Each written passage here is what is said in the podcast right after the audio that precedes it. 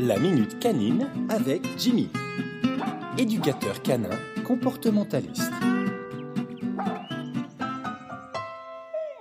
Bonjour à toutes et à tous et waf waf, voici venu l'heure de votre podcast hebdomadaire.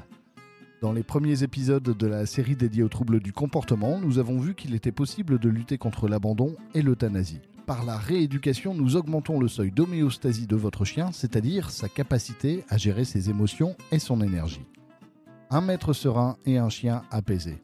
Après avoir vu la destruction, nous allons aujourd'hui parler d'hyperattachement. Et pour commencer, laissez-moi vous conter une anecdote de Bertrand Burns, un confrère. Une cliente l'appelle car son chien ne cesse de la suivre partout dans la maison, aux toilettes, dans la salle de bain, dans la chambre. Elle lui explique que son chien l'aime tellement qu'il ne peut pas rester sans elle, et au moment de sortir en balade, la maîtresse prépare une laisse. Bertrand, interloqué, lui demande pourquoi. La maîtresse lui répond que sans laisse, le chien se sauve.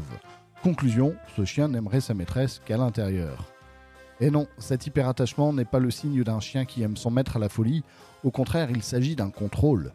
Le chien surveille en permanence et bien souvent il indique ce qu'il attend. Que ce soit pour jouer, pour manger ou pour partir en promenade, alors certes, le chien communique avec son maître, mais pour lui donner des ordres. Et une fois en balade, il persiste dans ce comportement en tirant sur la laisse pour dire où il veut aller. J'ai plusieurs fois évoqué le principe de leader, l'équivalent d'un alpha chez les loups. Son rôle n'est pas de tyranniser la meute, mais de la guider, de garantir sa sécurité et sa survie. Il en va de même avec le chien. Pourquoi respecterait-il nos ordres et suivrait-il nos indications s'il ne voyait en nous celui qui est en mesure de le protéger? Alors la relation de confiance et de respect peut s'installer. Pour être respecté, nous devons être respectables. Couper les comportements non désirés du chien et le laisser tranquille au moment où il en a besoin. Le panier est un lieu idéal pour cela. C'est la place à laquelle vous lui demandez de rester quand vous ne voulez pas qu'il soit dans vos jambes et celle où il est tranquille quand il veut se reposer. Limiter et contrôler vos interactions avec votre chien vous permettra de lui dire qui protège et donc qui dirige.